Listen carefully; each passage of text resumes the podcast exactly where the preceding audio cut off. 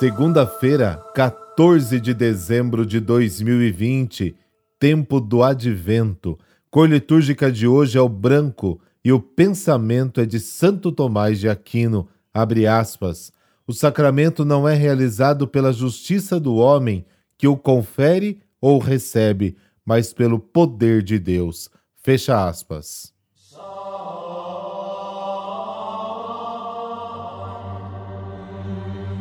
Em nome do Pai, do Filho e do Espírito Santo. Amém. Senhor meu Deus, teu filho há de vir nas próximas semanas. Que meu coração seja como terra boa para recebê-lo. Que cada momento destes próximos dias sirva para que eu possa refletir sobre minha vida e o meu ser. Tua chegada nos fortalecerá e será para nós motivo de glória. Amém.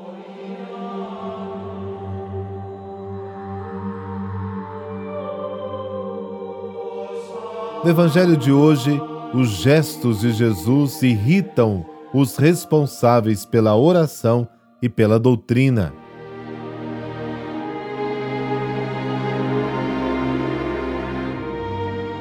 Mateus capítulo 21, versículos de 23 a 27. Naquele tempo, Jesus voltou ao templo. Enquanto ensinava, os sumos sacerdotes e os anciãos do povo aproximaram-se dele e perguntaram: Com que autoridade fazes essas coisas? Quem te deu tal autoridade?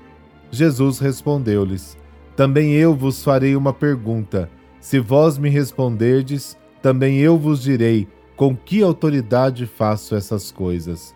De onde vinha o batismo de João? Do céu ou dos homens?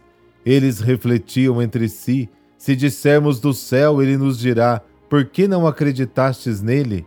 Se dissermos dos homens, temos medo do povo, pois todos têm João Batista na conta de profeta. Eles então responderam a Jesus: Não sabemos. Ao que Jesus também respondeu: Eu também não vos direi com que autoridade faço essas coisas.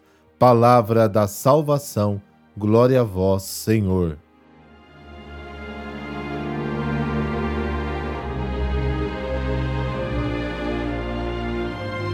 O evangelho de hoje é bem fácil de entender.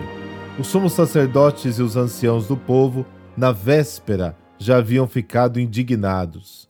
Jesus havia expulsado os vendilhões do templo e, com esse gesto, questionado a injustiça que se praticava na casa de Deus. Jesus também havia acolhido as crianças e desconcertado a autoridade de muitos. Ficaram calados diante dos argumentos de Jesus ele cita o Salmo 8. Mas agora lhe perguntam abertamente: com que autoridade você fez isso? Quem lhe deu este poder? Como um bom judeu, Jesus não responde, ou melhor, responde com uma outra pergunta. Mas os sacerdotes e anciãos ficaram sem resposta, sem saída, e isto prova que o questionamento deles não é sincero, porque não possui respostas sinceras. Não acreditaram em João Batista que anunciava os tempos messiânicos? Aquele que vier depois de mim é mais poderoso do que eu, mas também não acreditaram em Jesus. Importante a gente perceber que no Evangelho de Mateus, João Batista está sempre em referência a Jesus. Partindo do precursor, pode-se argumentar em favor de Jesus e de seu Evangelho. Irmãos e irmãs, Busquemos a sinceridade diante de Deus. Se o questionamos, sejamos capazes também de responder aos seus questionamentos. Que Ele nos ajude na verdade e na transparência.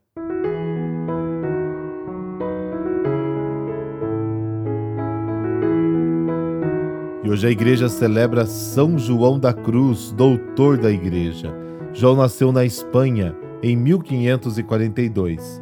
Ainda na infância, ficou órfão de pai. Sua mãe mudou-se então para Medina, onde João trabalhava no hospital de dia e estudava gramática à noite. Ainda jovem, sentiu-se atraído pela vida religiosa e tornou-se carmelita, indo estudar em Salamanca. Mesmo dedicando-se totalmente aos estudos, encontrava tempo para visitar doentes em hospitais ou em suas casas, prestando serviço como enfermeiro. Ordenou-se sacerdote aos 25 anos. Foi então que a futura Santa Teresinha de Ávila cruzou seu caminho. Com autorização para promover na Espanha a fundação de conventos reformados, ela atraiu João da Cruz para este trabalho. Com isso, ele passou a trabalhar na reforma do Carmelo, recuperando os princípios e a disciplina. Os escritos sobre sua vida dão conta de que abraçou a cruz dos sofrimentos e contrariedades. Conta-se que ele pedia insistentemente três coisas a Deus. Primeiro, dar-lhe forças para trabalhar e sofrer muito.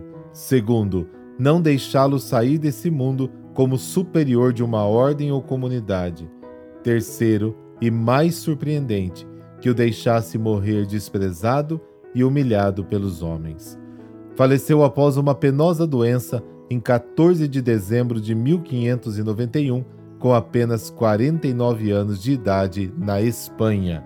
Por intercessão de São João da Cruz, dessa bênção de Deus Todo-Poderoso, Pai, Filho, Espírito Santo. Amém. Uma boa segunda-feira e uma ótima semana para você.